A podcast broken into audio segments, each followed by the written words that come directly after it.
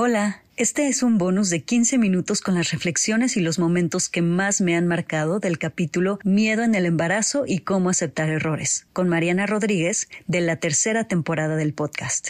En estos 15 minutos vas a encontrar qué hacer para no sentirnos solas ante una pérdida de embarazo, la historia de cómo Mariana atravesó ese proceso y le dio la vuelta, cómo soltar la presión social de ser las mejores mamás, cómo lidiar con las críticas en la maternidad. Espero que lo disfrutes.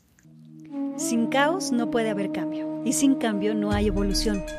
Juntos exploraremos cómo transformar la incertidumbre, el dolor y la incomodidad en la magia que intuitivamente sabemos que es posible para nuestras vidas. Yo soy Aislinn Derbez y creo que los mejores regalos que puedes darte son espacios para conectarte, sentir y reflexionar. Espero que este sea uno de ellos no sé si es a la mayoría, pero muchísimas nos pasa que perdemos bebés en las primeras etapas del embarazo y, obviamente incluso en etapas más avanzadas o cuando ya nacen y, de verdad es de los temas que más tabú son, de los que menos se hablan y me encanta que lo estés abriendo porque, porque es muy doloroso. Incluso, o sea, yo que me pasó eh, antes de, las, de los tres meses, a pesar de que fue en esa etapa tan temprana, se siente muy feo, duele mucho y como que dices, algo está mal con mi cuerpo, ¿qué me está pasando? Te sientes ya no rara. voy a poder ser mamá nunca más. Te sientes rara. ¿Y tú qué sentiste? Yo nada más platiqué mi, mi primer pérdida. Em, yo me casé y me embaracé luego, luego. Y pues nunca piensas lo peor, ¿no? O sea, no dices, ay, lo voy a perder o nada. Entonces me tocó vivir un proceso muy sola porque también era cuando estábamos en plena pandemia, que hasta los ginecólogos te pedían prueba de PCR para ir a, la cita. Entonces eh, no era como ahorita que vamos este, con la cita de un día antes. Y mm, me tocó vivir un proceso muy sola, pero también muy público, vuelvo a lo mismo, por elección mía y, de Samuel de haberlo hecho eh, público tan, tan temprano.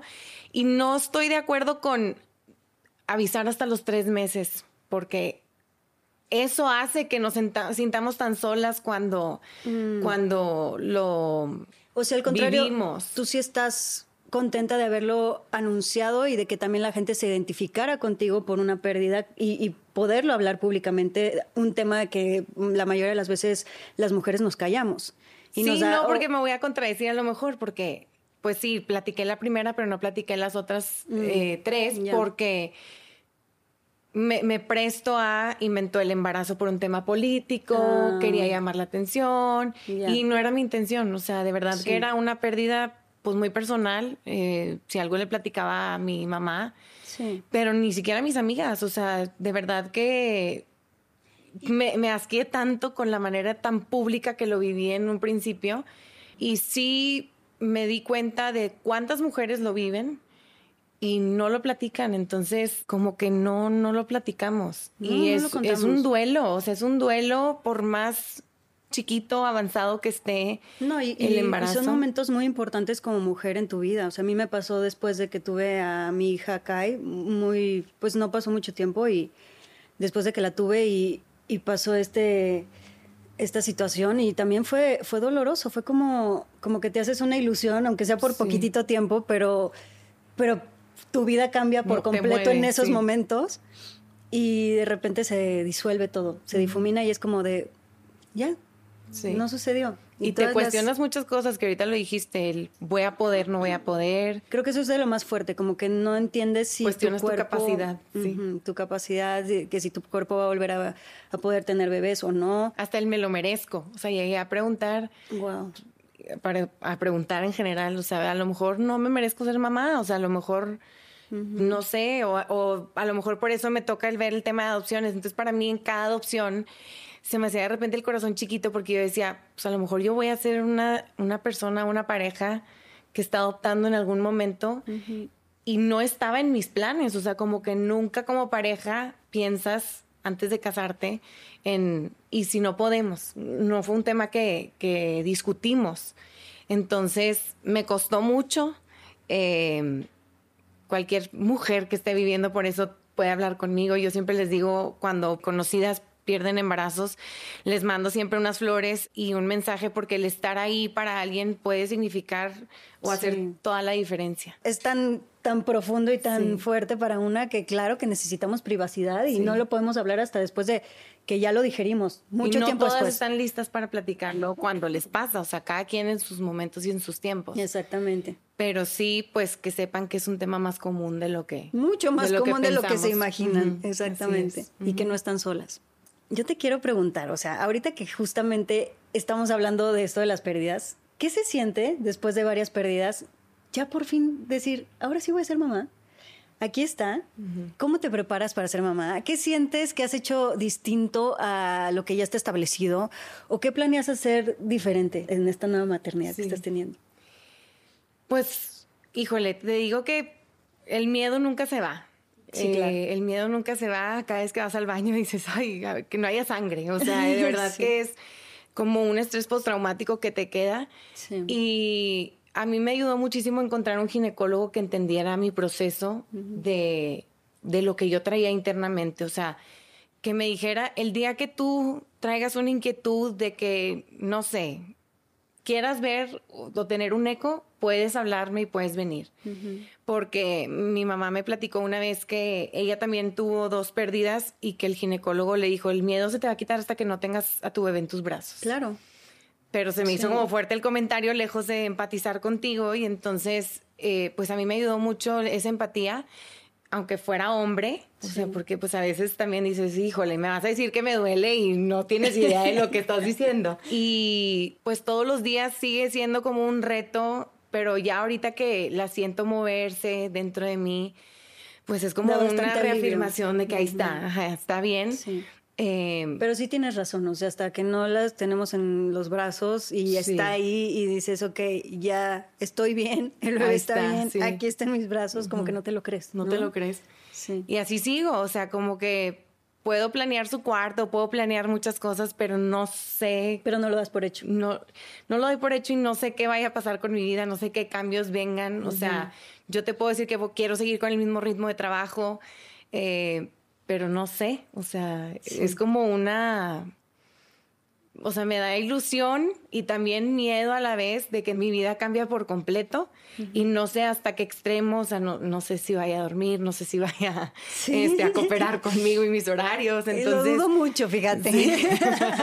Los hijos sí creo que de repente vienen a picarte unos botones que no te esperas. Claro. O sea, creo que hay varias reglas de que todo lo que juzgaste y criticaste de otros niños o de otras mamás, te va a terminar pasando a ti. Claro, literal. y este, y sí, o sea, como que muchas veces dices, ay, yo sí creo que mi hijo va a dormir y va a comer súper bien y va a no sé qué. O sea, todo lo que te da ansiedad que no haga lo va a terminar haciendo el hijo. Sí. Y vas a tener que aprender a hacerte resiliente y fuerte. Claro. Pero fuera de eso es maravilloso, o sea, es de las etapas más increíbles.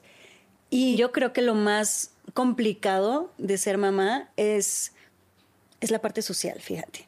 Y, y te lo digo porque tú vas a estar muy expuesta en ese sentido, ¿no? Y, y sí me encantaría decirte que por favor no te dejes llevar por la parte social del cómo ser, del deber ser, del qué dirán, del me tengo que ver como la mejor mamá y además la mejor eh, empresaria y además la mejor em, haciendo todas estas eh, campañas sociales, o sea, como que está cabrón hacer todo al mismo tiempo porque vas a, vas a sentir que tienes que trabajar como si no fueras mamá y tienes que ser mamá como si no trabajaras, ¿no? Y esa presión social creo que es lo que más nos cuesta trabajo y lo que más nos puede llegar a desconectar con nuestros hijos, porque lo más bonito es la relación que tienes tú con tu hijo y que es demasiado íntima y que nadie conoce ni va a conocer y que no y que nadie va a entender allá afuera, por más que quieras eh, explicarlo o exponerlo allá afuera, y que allá afuera siempre vas a ser criticada, siempre te van a decir cómo es posible que te fuiste de viaje sin el bebé, cómo es posible que lo dejaste para ir a trabajar al DIF, o cómo es posible que que, o porque ya no trabajas tanto y ahora nada más te volviste mamá. O sea, como que siempre va a haber críticas de todo lo que te imaginas. Y no es justo, ni modo, nos tiene que valer un poquito esa parte social de la maternidad.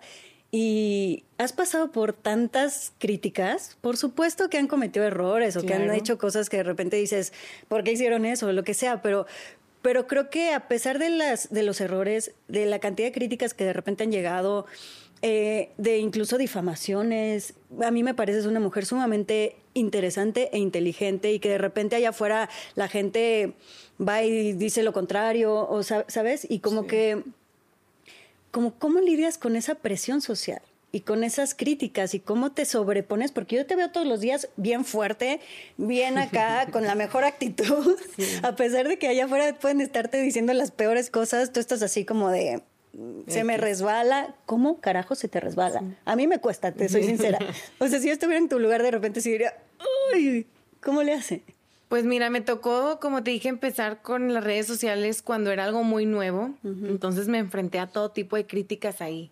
Y sí me costaba mucho, ahí, ahí agarré callo, pero me costó mucho. O sea, sí, al principio me afectaba de manera personal. Y sí me ayudó mucho como la actitud que Samuel tenía ya como un poco también curtido en el lado político, mm. este, que me decía, o sea, Mariana, es alguien en un sillón escribiéndote eso y tú, o sea, triunfando en otra cosa como que, ¿por qué? ¿Por qué le haces importancia? Y se reía cuando yo llegaba con un, o sea, ve por favor lo que me mandaron y él se reía. Entonces, a mí me ayudaba a no tomarme las cosas tan en serio. Y pues también el tener la expectativa de que vamos a agradar a todos es, es, una expectativa muy errónea. Imposible. Imposible. En cualquier ámbito en el que estemos. O sea, hasta tú de actriz y yo en el tema acá social y político. Entonces, cuando dejas de crear esa falsa expectativa hacia ti misma de que a todo mundo tengo que agradar, eh, creo que te liberas un poquito. Espero que hayas disfrutado este episodio. Además, en nuestra página web lamagiadelcaos.mx puedes encontrar cursos y talleres con los mejores especialistas, una tienda en línea, información sobre nuestras próximas experiencias y retiros presenciales, así como material exclusivo solo para ti, que eres parte de nuestra comunidad. Síguenos en todas las redes sociales como La Magia del Caos. Gracias por darte este espacio con nosotros.